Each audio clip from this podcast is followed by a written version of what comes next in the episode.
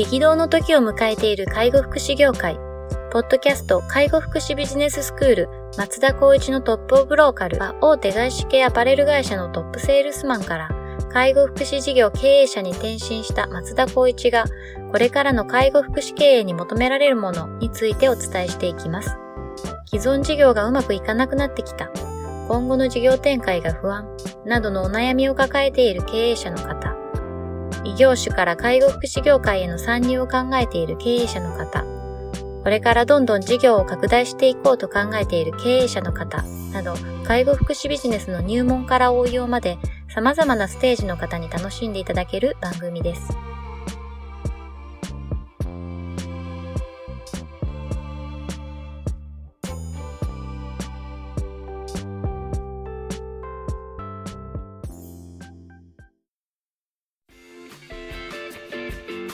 こんにちは、ナビゲーターの松本慎二です。ポッドキャスト介護福祉ビジネススクール松田光一のトップオブローカル。トップオブローカルとは、介護福祉事業において地域に密着し、地域に愛されることで地域のナンバーワンになることです。松田さん本日はよろしくお願いします。よろしくお願いします。はい。えー、前回はですね、タイムスケジュールの固定というところでお話しいただきまして、いよいよ今日が最後、あの5回の最後ですね、はい、ほうれん草プラス確認というところに入っていきたいというふうに思っております。じゃあ松田さん、ほうれん草プラス確認について、よろしくお願いします。はい。えっ、ー、と、大体お仕事ってほうれん草、報告、連絡、相談っていうのをしなさいよっていうのは、本当に、あの、皆さんお仕事としては言われると思うんですけど、うちは、あの、私が一応確認、あの、気にしているのは、最終的には確認。確認ですね。確認をやっぱりしなければいけない。報告、連絡、相談っていうのも、割とえっ、と、双方向でやってはいるんですよ。最終的にどうだったかっていうところまで落とし込めないような環境になっちゃうことがよくあるので、最終的にはこうなりました、こうなったよねっていうところをどうなったっていうのを上司だったら確認すること。で、部下であればこうなりましたっていう分での確認を上司にするっていうことをしなければいけないといけないと思っていて、このほうれん草確認がやはり基本的にはできるまでぱこう、耳にタコができるってまではいけないですけども、徹底させるってことが大事なんですね。逆に言うと、これさえ完璧であれば、もう、大概の問題っていうのは解決できますし、未然に防げたりとかしますので、この部分が本当にルーティンワークの一定化にもつながりますけども、することによって、えーと、事業所、企業にとって反映していくというのは間違いないと思います。ただ、高連想、報告連絡相談確認っていうのは、これ、まあ、今の時代背景にちょっと合わないところがあるんですけど、口頭ベースでやっちゃうと。要するに、言って言わないっていう話が出てきちゃうんですね。よくありますよね。はい。言った言わない。これを、じゃあ、今までだったらメモに残すとかしてたりするんですけど、これもノートを書く、どっか行っちゃうとか、ポストイットどっか行っちゃったとかって話になっちゃうので、まあ、これはもう、どの会社も言ってると思うんですけど、やっぱりこう、データ化していく。SNS でいうインターネットサービスを使ったり、まあ、いわゆるこう、弊社でいうと、グループウェアを使って、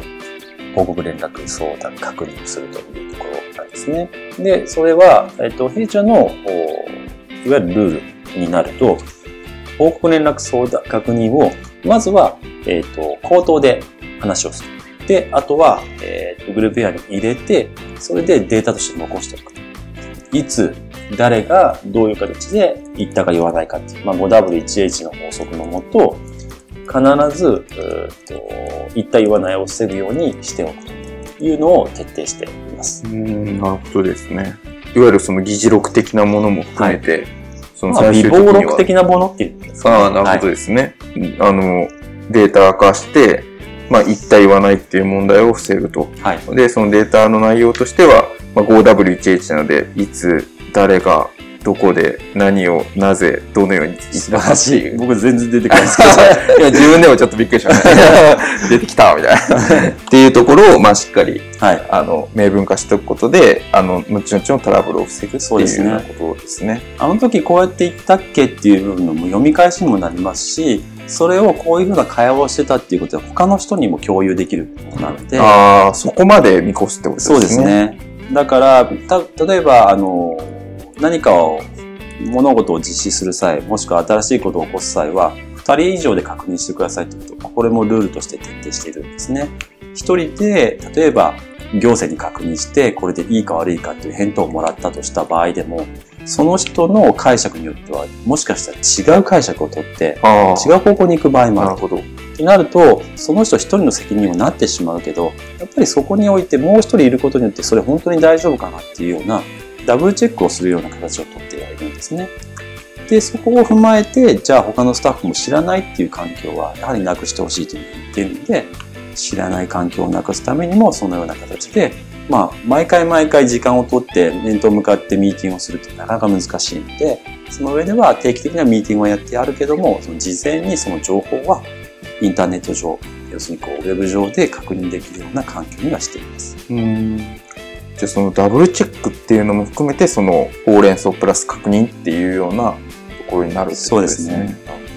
ちなみに今、社内ルールっていう話でしたけど、はい、まあ、介護とか福祉だと、いろんな職種の方とか、まあ、それこそご家族だったり、ご本人だったりとかっていうのも、はい、まあ、コミュニケーションを取っていくと思うんですけど、そういうその社社外の人たちとの確認っていうのは何か工夫されてることあるんですか？はい。えっ、と、それは、例えば、そうだな、保育園であれば、いわゆるそういったグループ A を使って、保護者と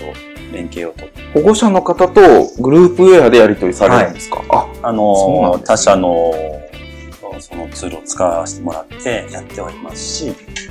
で、介護福祉に関しては、まあちょっとまだアナログですけども、連絡ノートみたいなのをやりつつ、今後はやっぱりそういった形で、保育園と同じような形でグループウェアを使ってやっていく。まあこれも必然的にそうなっていくとは思いますけども、あの、やっていこうとは思ってるんですね。うん、なるほどですね。ちなみに差し支えなければどんなグループウェアですか？えっと、多分保育園で結構皆さん使ってると思うんですけど、リクルートキッズそれ専門のやつがあるんですか？はい、あるんですよ。えー、知らなかった。それを使ってやっていますね。リクルートさんのキッズリー。はい。で、今、あの、私も、社としてお付き合いさせていただいている松本さんの前職の あの、ところの、はい、あの、ソフトウェアにもあるんですけど、そこはちょっとなかなか、あの、うまく活用ができてない部分があるんですけど、今後はまあ、その辺も活用しながら、あの、利用者のご家族とかと連携を取る形を取っていきたいなとは思っています。なるほどですね。じゃあ、まあ、そのご家族ととの、えっ、ー、と、コミュニケーションとかにおいては、そういうグループエアだったりとかっていうのを活用して、まあ、きちんとデータでやり取りすることで、はい、あの、後々のトラブルを防いだりとかっていうのを、ね、あの実践されているってことですよね。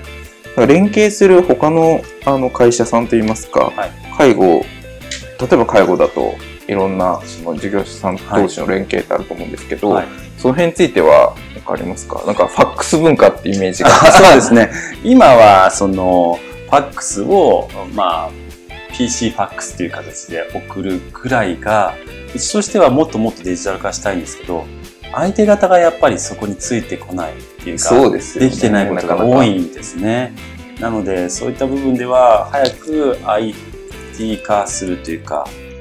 制度としてそれを使いなさいっていうふうにしてほしいなとは思っていますね。うん、もう紙もベースも、紙ベースもなくなってくると思いますし、何よりももうデータで全部共有できるように、もうあの病院とか電子カルテで共有してると思うんですけど、そういう環境に早くいち早くなってほしいなと思います、ね、なるほど。ファックスという手段でありつつも、まあそういう確認っていうのは基本的にはしっかり行っているということですよね。やっぱどうしてもその口頭ベースだったりとかってなると、言った言わない問題とか、はい、あとはそもそもの認識が違ったみたいなことって、はい、まあよくよく起こりことだなっていうのはすごい聞きながら思ってまして、はい、そのまあダブルチェックだったりとか、大事だなっていうところと、まあ、結局ダブルチェックって時間かかりますけど、うん、最終的には何か問題が起きた時にチェックしててよかったねって話になるってことですよね。そうですね。そういう形でいけば、まあ、その5つの項目を、まあ、各回にわたってお話ししましたけど、最終的にほうれん草とやっぱ確認ということに落とせば、まあ、まずはもうその人、もしくはその事業所っていうのはしっかりと運営ができるっていうのは、シンプルな構造のもとを考えていただけると、もっともっと生産性高く事業所としての、まあ、利益っていうのは追求できるとは思いますね。なるほどですね。ちなみにそのほうれん草の部分でこう気をつけってらっしゃることとかってあるんですか？うんそうですね。まずは簡潔に伝えるというところですね。簡潔ですね。はい。あとは、あの、だらだらと話しちゃうこともあるので、例えば文章で言ってた箇条書きにするとか、さっきの 5W1H のことなんですけども、あとはまあ結論としてどうだったか。うん、ここの部分は、まあ一般企業だったら普通に、まあこうやって身につくものですけど、この環境によってはちょっとなかなか難しいのかなと思うので、そこをまあ一般企業と同じような形をみんなには求めているところはあるかもしれないですね。報告するときは、まず結論から、はい、そうですね。どうだったのっていうところで、ななぜそうなったかっていうとっていうところが入っていって、例えばポイントだったら3つあげるとかいうような、いわゆる、なんだろうな、セミナーとか、うん、あの、パワーポイント使って話すような内容を、まあ、簡潔に簡単にやってね、みたいなところは求めてるかもしれないですね。じゃあもうベースのビジネススキルの 部分で、ね、そうですね。一般的に社会人って、僕自身はその、サラリーマンをやってた時っていうのは、なんとなく覚えていたんですけど、この業界ってやっぱり目の前の利用している方々への業務ってまず最優先になるので、そこはやっぱおろそかになったりとか、そこまで求めない、もしくは求められてもわからないっていう人たちが多かったりするようなイメージがあったんですね。ってなったら、やっぱそれを高めていくことが、やっぱり給与のアップにつながるし、利益がアップするっていうことに私はちょっとたどり着いていて、それを求めることで、やっぱり対価をちゃんと会社に請求する形を取るような仕組みをやっぱ作りたいなと思ったので、やっぱりそうなると、一、その社会人として、まあ、前々回ぐらいでお話ししたかもしれないですけど、弊社をえー、っと、お仕事して、じゃあ仮に退職して違うところに行った時に、やっぱりそこでみんなと差別化、区別化して、やっぱ中心となる人物になってほしいなと思うと、社会人スキルって大前提必要なんですよね。そこをちゃんと身につけるような環境であってほしいというふうに僕は願っていますね。なるほどですね。じゃあまあそういうほうほうれん草プラス確認っていう中でも、社会人としてのスキルっていうのがきちんと育つような取り組みをしている、うん、ということですね。要するにまあ結論から言いますと あの、業種は関係なくして、やっぱりこう雇用されるもの、あとはするものっていうところで、もう何を軸に考えるかってやっぱ社会人スキルって絶対必要だと思って、挨拶もしっかりしなきゃいけないとか、名刺はどうやって出すとか、あとは何に対してどう答えるかっていうの答え方だったりとか、そういうのを、まあ、OJT、OJT を使って、まあ、そうですね、オリエンテーションに取り組んでいくと、多分全然そのスタートの時点で変わってくると思いますが、新卒採用の方なんか特にそれはやった方がいいと思いますし、うん、まあ、その中小零細の中で事業所を運営している方々にとってはなかなか時間を設けなかったりとかコストの関係もあると思うので難しいとは思うんですけどただ考えることは無償ですし、それをこう実行するのはその方々の、まずは気持ち次第だと思って、やるかやらないかっていうんだったら、やった方がいいんじゃないかなっていうところがありますね。なるほどですね。ちなみに松田さんのところって新卒の方取られてるんですか？新卒 は基本的には取るスタンスではいますけど、ただもう、まあ今の段階で行くんでしたら、中途採用の、そうだね、一般企業に勤めたことがあって、こっちのジャンルで何年かやったことがある方が最優先の採用になってます、ね、なるほど、なるほど。全体のその採用計画においては、そういう方が一番第一優先でっていうところで、はい、とはいえ、私、まあ今こうやってお話しさせていただいてますけど、私自身も日々やっぱりその、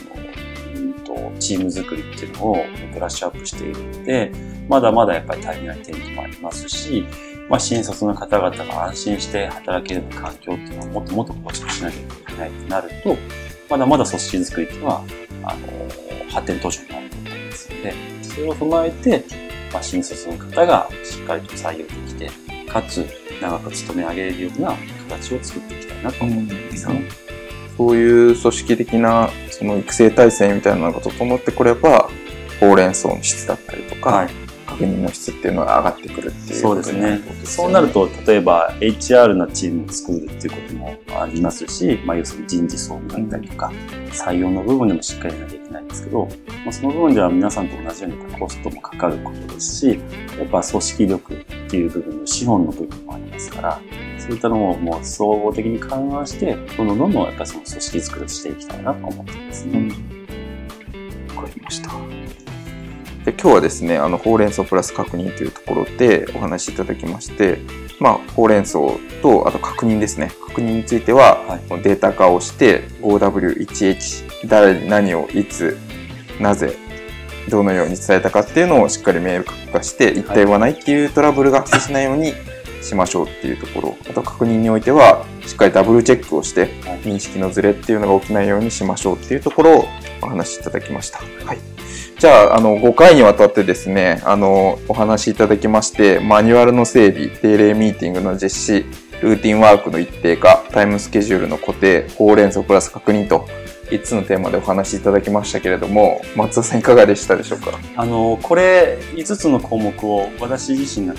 つけた名前があって、これ、チームアジェンダっていうんですね。あ、某、一番最初マニュアルの整備のところでチームアジェンダを話していただきましたよね、はい、このチームアジェンダを、まず、えっと、皆さんでグループディスカッションするような形をとっていただきたいと思ってですね。ちょっと今、ラジオなんてお見せすることはできないんですけど、松本さんにはお見せしますが、このような形で、項目をリストアップしてるんですよ。はい、そこで考えていって、例えばマニュアルルールって自分たちにとって何が必要だなっていう話があるんですけど、マニュアルだったら掃除のマニュアル必要だよねとか、申し送りってどうなんだろうねとか、あと定期ミーティングっていつやるとか、まあ何月何日の何時かなとか、ルーティンワークってパソコン業務もあるし、ファックス送信で月末月初あるよねとか、で、タイムスケジュールっていうのは自分たちの時間軸として、事業所として何時に出社が決まりねとかいうふうな。で、ほうれん草を確認っていうのは、いつどんなタイミングでほうれん草を確認すればいいのっていうのも、アジェンダとして決めて、ルール化していく。ころが大事なんですね。で、今のお話ししたものを皆さんにお話ししていただいた後に完成したら、個人の行動指針を決めていく。ここにたどり着くので、今はチームのお話です。ここからはそれぞれの個人の行動指針っていうのを、まあ考えていただけるような時間があればいいかなと思っています。なるほど。すごい今僕見てますけど、ぱこう、文字にして明文化するっていうのはやっぱ大事ですね。はい。本当に頭の中に考えてるだけだと、まあ前も松田さんにお話しいただきましたけど、こうぐるぐるぐるぐるしてて、はい。結局、なんか、わからないままになってしまうのが、ね、大概みんな同じこと考えてるんですよね。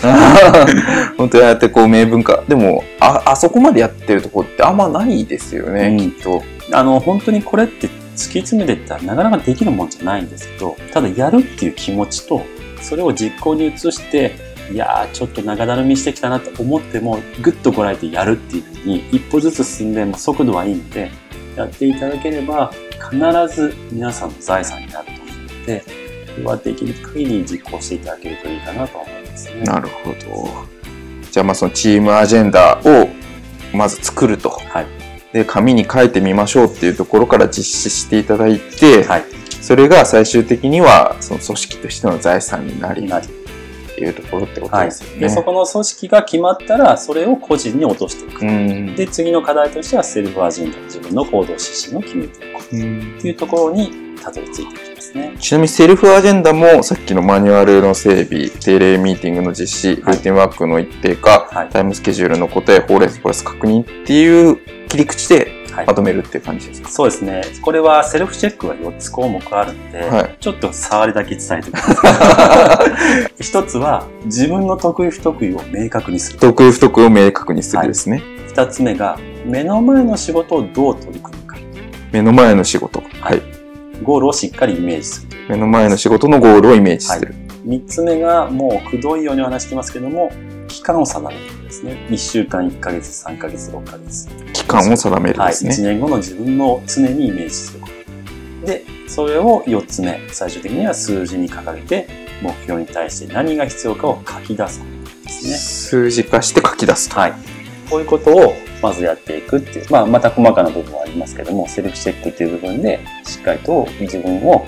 で棚卸しするっていうことですね。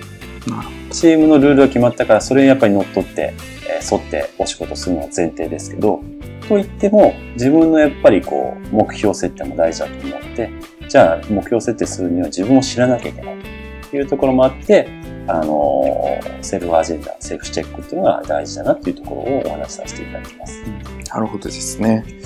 なんかまあ、また一つずつこう深掘りしたいような 内容が出てきてしまいましたが、あの、無料でポッドキャストでここまで言っていいのかっていうのを 若干ちょっと心配しておりますけれども。わかりました。まあ次回以降ですね、あの、その辺もあのコンテンツでお伝えできるような体制っていうのを整えていきたいというふうに思っております。じゃあ本日は以上ということで、はい、ありがとうございました。ポッドキャスト介護福祉ビジネススクール松田光一のトップオブローカル番組では介護福祉サービスに関するご質問を当番組の専用ウェブサイトより募集しております。番組 URL よりサイトへアクセスし、質問のバナーから所定のフォームへ入力の上送信をお願いします。URL は http コロンスラッシュスラッシュ tol.sense カッコセンスハイフン world カッコワールド .com カッココムになります。皆様のご質問をお待ちしております。